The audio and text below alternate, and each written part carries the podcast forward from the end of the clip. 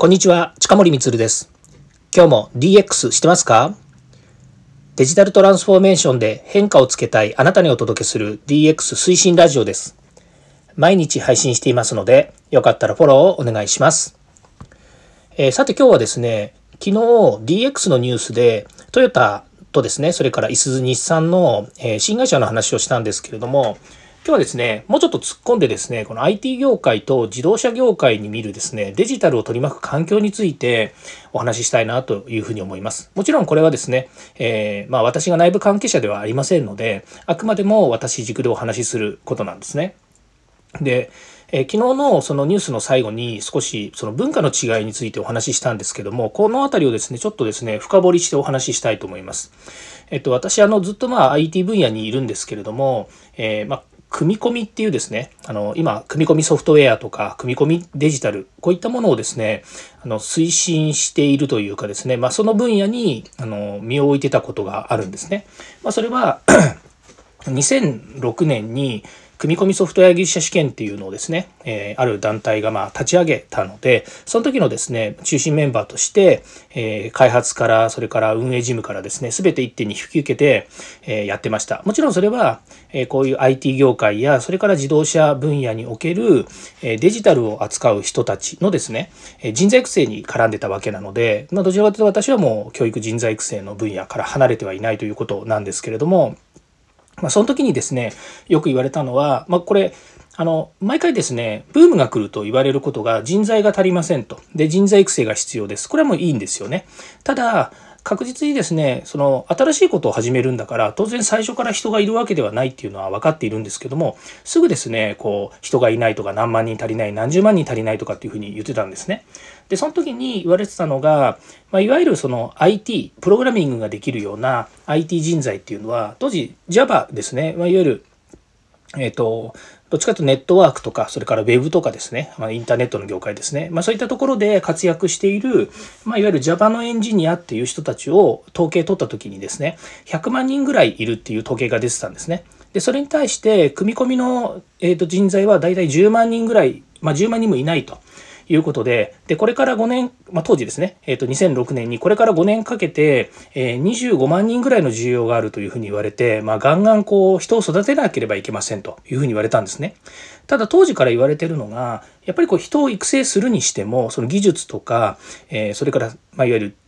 技術って、まあ、テクノロジーの話っていうのは、学べば、まあ、とりあえず使えるようになったりとか、あの、経験ができるんですけれども、ただ、業界経験っていうのは、すぐにやっぱり、あの、培えるものではないですよね。で、当時言われてたのが、やはり組み込みってどっちかっていうと、あの、オープンに活躍するというよりは、企業の中で、えエンジニアとしてとか、開発者として関わるケースが非常に多くてですね、なかなかその一般の、まあ、いわゆるフリーの人っていう人が少なかったんですね、当時。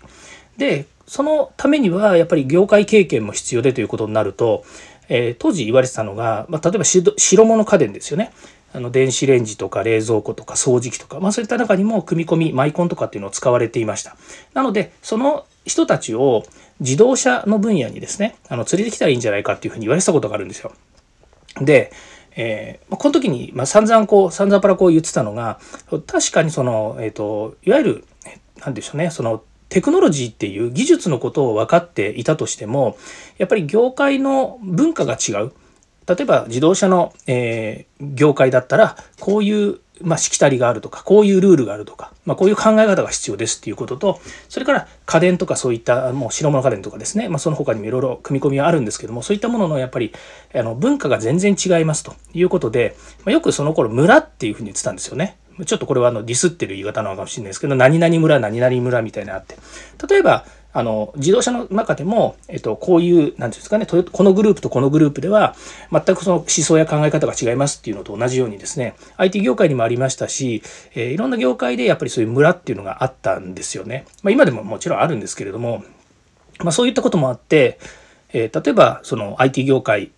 ていうふうに言って、とちょっと違うんですけれども例えば、えー、その製造をやっているあの、まあ、組み込みをやってる人たちを自動車の方に連れてくるっていうのはなかなか難しいというふうに言ってましただからといって能力のある人がですねあの100%移れないかとそんなこともないんですけどもやっぱり移るにはその業界で必要な、えー、スキルとかタスクっていうものがどういうものなのかっていうことをですねしっかりとやっぱり学ばなければいけませんし、えー、入ってからもやっぱり苦労するっていうふうに言われてたんですね。まあ、そういうようにですねえーと、業界の文化がやっぱり大きく違うっていうところからですねなかなかの難しさがあるのかなというふうに思います。それからあの製品サービスの時間軸が違うということもあって例えば IT 業界であれば本当にそのサービスっていうものをですね立ち上げてまず使っていただくと。でこの辺りはま目的がですねお客様の利用お客様の価値を高めるっていうことになりますのでとにかくまああのよく Google とかもやってますけどもベータ版でまずリリースしてで作りながら変えていくと。で、どんどんどんどんブラッシュアップしていくっていうやり方をしますね。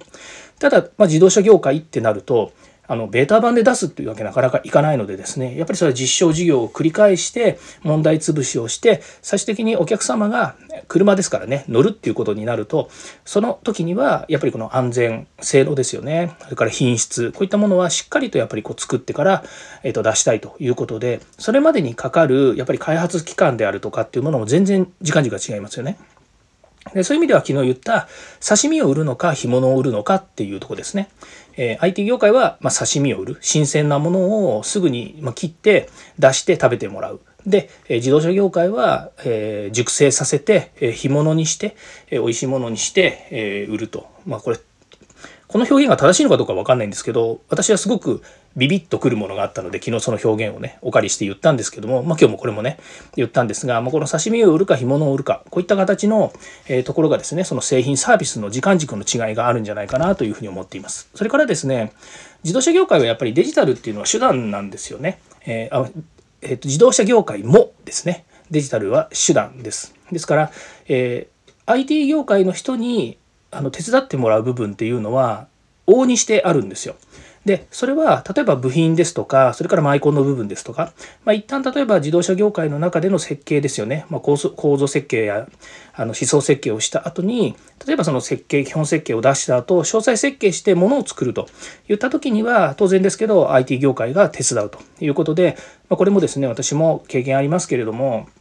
あのその一つ一つの部品ですよねの中に例えばマイコンですとかソフトウェアっていうのを組み込む時にそれぞれやっぱり使用書に基づいて、えー、性能のいいものを収めていくということになります。でそういう意味では自動車の分野を手伝っているということになるんですけれどもじゃああの自動 IT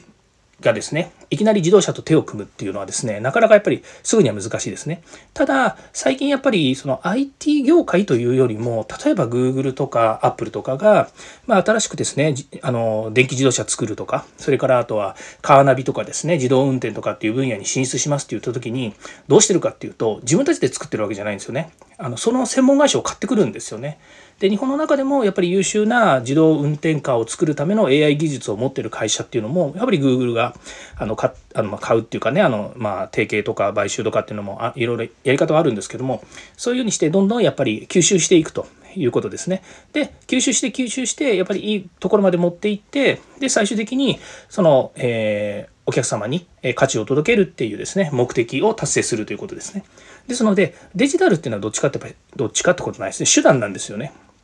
ところが、その手段をですね、やっぱり価値として考えている IT 業界の人たちは、やっぱりこう作れることとか作ることっていうのができるっていうのが、やっぱり価値だというところもあるので、まあ、それ自体がまあ目的になるということがあるんですよね。まあ、そういう意味では、まあ、最終的にその業界と言っているところ、例えば自動車であれば、えー、自動車がですね、えー、いわゆる、うんとまあ、消費者、それからお客様の価値、目的に対してですね、どうやってデジタルを利用していくんですか、デジタルの価値をどういうふうに、えー、今度はお客様のの価値に、えー、まあ、トランスフォーメーションしていくのかというような話になっていくわけですね。で、そのためには、やっぱりそこで活躍している、まあ、動いている人がですね、その業界や、それからその価値、文化っていうものをですね、しっかりと把握して、えー、作っていくということが大切になると思います。ということでですね、あの、昨日の自動車のトヨタのですね、え提携じゃねえ、あの、新会社を設立するっていうニュースからですね、今日は、えー、自動車業界、それから IT 業界、まあ、そういったところのですね、えー、デジタルを取り巻く環境について少しお話をさせていただきました。はい。え今日も聞いていただきましてありがとうございます。次回も DX に役立つ話題を提供していきます。よかったらいいねやフォロー、コメントをお願いいたします。近森光でした。Yes, DX。ではまた。